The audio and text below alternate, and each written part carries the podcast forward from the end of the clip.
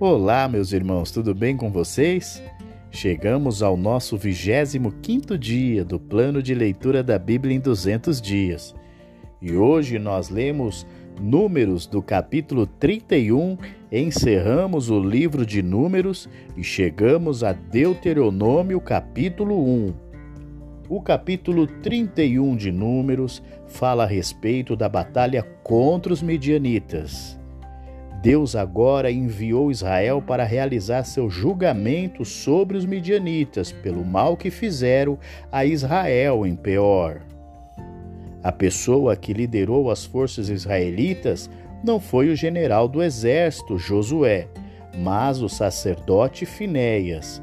Deus havia feito uma aliança de paz com ele pois Finéias demonstrou zelo ao matar um israelita e uma mulher midianita, fazendo expiação pelo povo. Os israelitas deveriam destruir as forças de combate midianitas e queimar seus assentamentos. Todos os cativos e bens apreendidos em batalha deveriam ser entregues a Deus, representados pelo sumo sacerdote Eleazar. Quando Moisés viu que os israelitas poupavam as mulheres midianitas, ele ficou com raiva, pois foram essas mulheres que fizeram Israel pecar. Ele, portanto, deu ordens para executar todas as mulheres, exceto as virgens. Como a guerra foi um julgamento sagrado de Deus, os israelitas tiveram que remover qualquer impureza resultante do seu contato com o inimigo. Aqueles que lidavam com cadáveres precisavam ser limpos. Artigos de vestuário foram purificados por lavagem. Os artigos de metal eram purificados passando-os pelo fogo e lavando-os.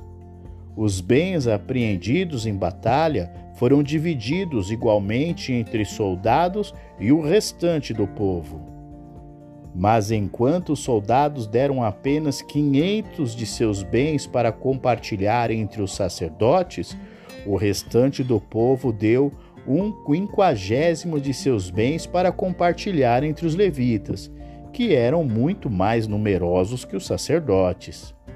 Quando os soldados descobriram que não haviam perdido sequer algum homem na batalha, fizeram uma oferta adicional para expressar seus agradecimentos a Deus. A oferta foi colocada no tesouro do tabernáculo.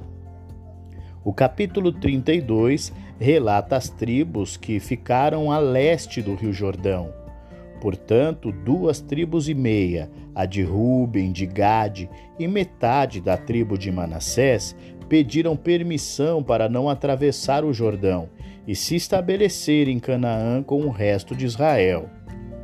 Mas para estabelecer-se nas boas terras de pastagem que Israel tinha tomado o controle do leste do Jordão. Além disso, Moisés respondeu que a perda de duas tribos e meia da força de combate de Israel poderia desencorajar o povo de atacar Canaã. Seria uma repetição do que aconteceu quase 40 anos antes. Naquela ocasião, a falta de fé impediu Israel de tomar a terra prometida, como resultado de que toda a população adulta foi destruída no deserto. As duas tribos e meia responderam colocando um plano de compromisso para Moisés. Eles deixariam suas famílias e seus rebanhos a leste da Jordânia, mas seus combatentes iriam com o resto de Israel para conquistar Canaã.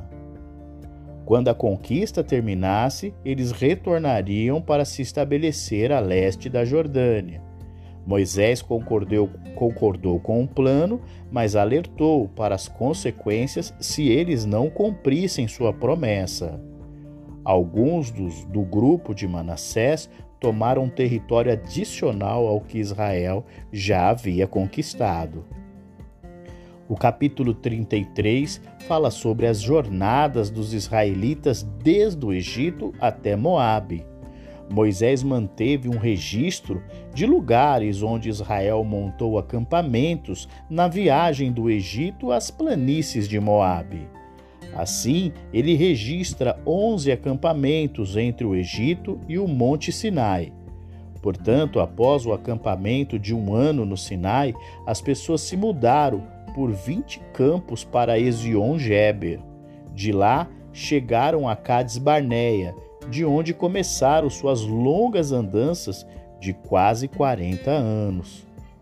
No quadragésimo ano, Israel deixou Cades Barneia e passou por nove campos para as planícies de Moabe. Assim como Canaã se tornaria a terra do povo de Javé, todos os antigos habitantes e todos os vestígios de sua religião tiveram que ser removidos. O capítulo 34 refere-se às fronteiras do país. Moisés então deu os limites da terra que Israel deveria ocupar, pois a fronteira sul ia do Mar Morto, passando por Cádiz Barneia até o ribeiro do Egito, que seguia até a costa.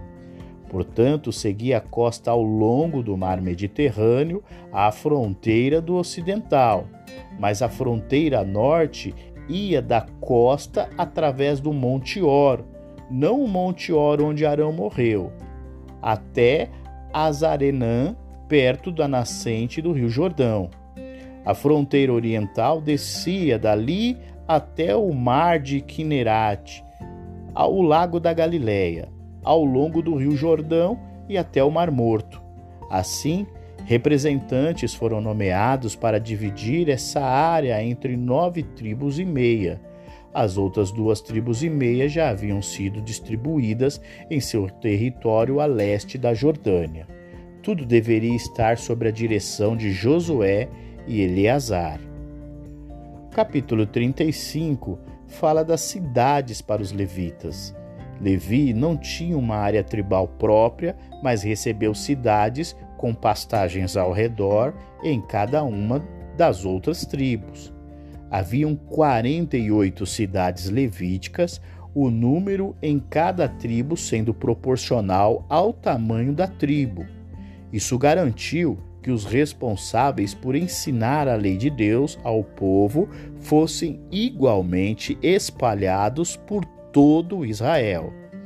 Entre essas 48 cidades, haviam seis cidades que eram de refúgios, três a oeste da Jordânia e três a leste. Estas eram cidades onde uma pessoa que matou outra poderia fugir por segurança até que fosse legalmente julgada. Se ele era culpado de assassinato, ele era executado, mas se tivesse causado a morte por acidente, ele poderia viver na cidade de refúgio sob a proteção do chefe dos sacerdotes, enquanto esse vivesse. Isso restringia sua liberdade, mas pelo menos ele estava a salvo da vingança da família do morto. Uma pessoa não poderia ser condenada à morte por assassinato a menos que pelo menos duas pessoas tivessem testemunhado seu crime. Uma vez que considerado culpado, ele teria que morrer. Ninguém poderia comprar sua liberdade. Sua ação assassina tomou, tornou a terra impura e essa impureza só poderia ser removida com a sua própria morte. Capítulo 36 fala a respeito do casamento de herdeiras. Com relação à questão levantada anteriormente pelas filhas de Zelofeade, a decisão foi que, onde um homem morresse sem filhos, sua herança poderia passar para suas filhas. Os líderes de Manassés, a tribo a qual essas mulheres pertenciam, temiam que a terra que haviam acabado de ganhar pudesse ser perdida para outras tribos se as filhas de Zelofeade tivessem casado com homens de outras tribos.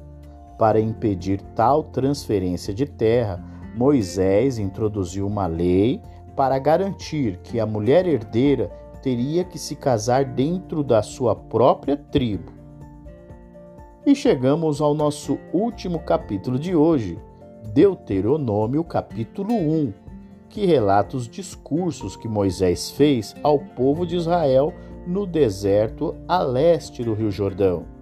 Deuteronômio começa recontando tudo que o Senhor, o Deus de Israel, fez por seu povo. Certamente isso os lembra de seus atos em favor deles e exige deles uma resposta adequada, de lealdade à aliança. Foram apenas 11 dias de viagem do Monte Sinai até Cádiz Barneia e quase o mesmo de Cádiz às planícies de Moabe, aonde estavam agora as pessoas, mas levaram 40 anos para chegar lá. Dessa forma, Moisés começou a relatar suas lembranças da jornada, lembrando ao povo que a conquista vindoura de Canaã era unicamente por causa da graça de Deus, não por causa de qualquer força deles. Deus cuidou deles durante toda a longa e cansativa jornada do Monte Sinai. No entanto, eles reclamaram contra ele e se recusaram a ir para a terra que ele escolhera. A rebelião e o desânimo vindo do relatório dos dez espias era a razão pela qual eles não tinham mais permissão de entrar em Canaã. E mais do que isso, foi a causa de Moisés também não ser permitido entrar. Ele perdeu a paciência com eles, agindo de maneira que causou a reprovação de Deus.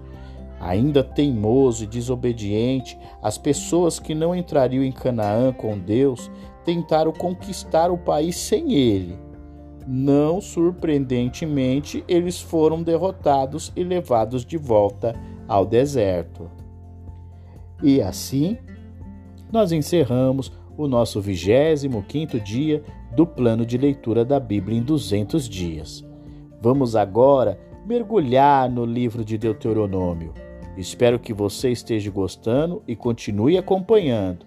Um grande abraço e até o nosso próximo episódio.